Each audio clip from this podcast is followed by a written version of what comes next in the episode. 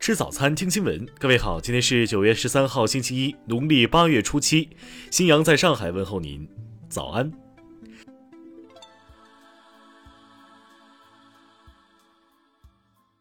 首先来关注头条消息：三十八岁的孙亮原是辽宁抚顺的一名检察官。二零一九年，他因卷入一起诈骗案，被判处有期徒刑十年六个月，并责令两人退赔被害人王桂荣七百零一万元。被害人王桂荣已退休，曾担任辽宁省高级人民法院刑事庭审判员。王桂荣的儿子和孙亮曾是同学，孙与同案犯李某约定，以高额利息向王桂荣先后借款九百余万元，仅还款一百五十万元。案发后，孙亮在看守所实名举报王桂荣，并指其涉嫌巨额财产来源不明。孙亮在举报信中称，王桂荣名下有几千万元资产，仅房产就有四处。并在一次仲裁案件中充当司法掮客，通过棋子收取好处费。听新闻早餐知天下大事。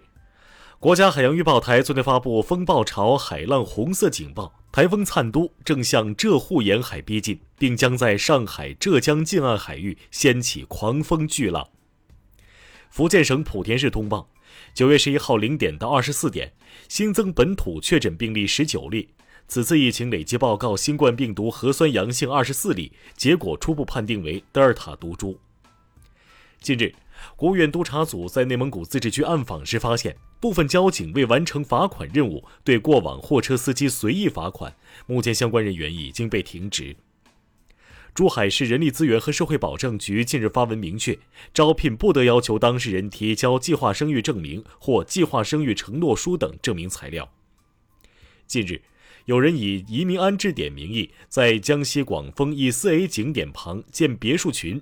央视曝光后，违建已经进行拆除，纪委也已介入调查。乱港组织教协十一号正式解散。香港教育工作者联会昨天举行成立记者会，将加强维护教师权益的工作。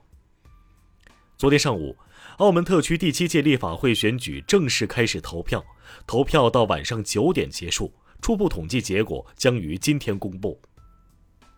生态环境部表示，移动源污染已成为我国大中城市空气污染的重要来源，是造成细颗粒物、光化学烟雾污染的重要原因。机动车污染防治的紧迫性日益凸显。下面来关注国际方面，美国联邦调查局昨天发布了一份关于九幺幺袭击的最新解密文件。一名沙特领事官员和一名学生涉嫌对劫机行动提供后勤资助。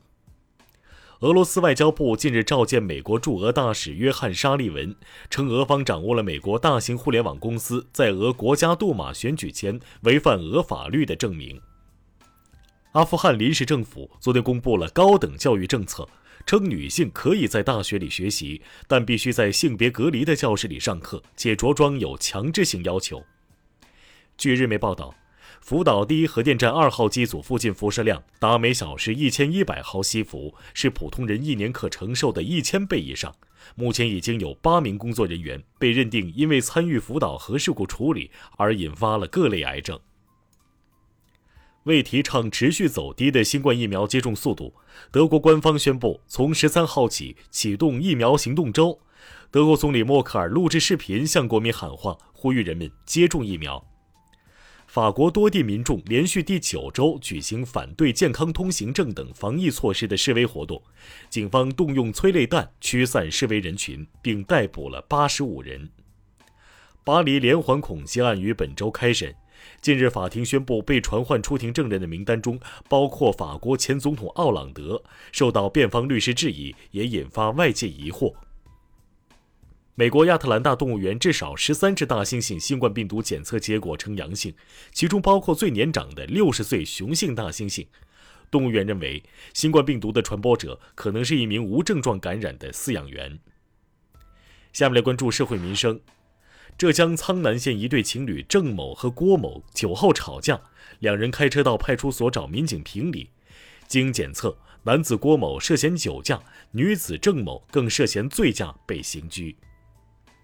近日有网传消息称，武汉归元禅寺月薪一万五招和尚，引发关注。武汉归元禅寺回应称，所传信息均为谣言。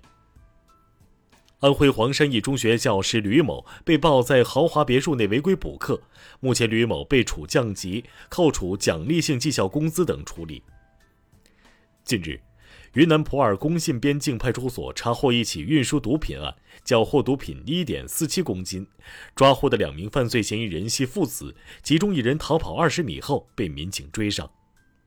河南南阳张某连续作案盗窃四辆电动车，他落网后交代，盗得四辆车后全部自用，每天换着骑，像换衣服一样。下面来关注文化体育。在美国网球公开赛女单决赛上，十八岁的英籍华裔选手艾玛拉杜卡努二比零击败对手夺冠。她当前世界排名仅一百五十位，成为首位通过资格赛获得大满贯冠军的选手。前活塞球员本·华莱士昨天进入名人堂，他是 NBA 历史上首位获此荣誉的落选新秀。知名作家郑渊洁表示。此前，傍名他笔下人物鲁西西的商标“鲁西西”终审被判无效。郑渊洁说，在他众多被抢注商标中，这是第一例利用谐音傍名牌的。当地时间十一号，第七十八届威尼斯电影节奖项颁出，法国影片《正发生》获最佳影片，佩内洛普·克鲁兹获最佳女演员奖。以上就是今天新闻早餐的全部内容。如果您觉得节目不错，请点击再看按钮。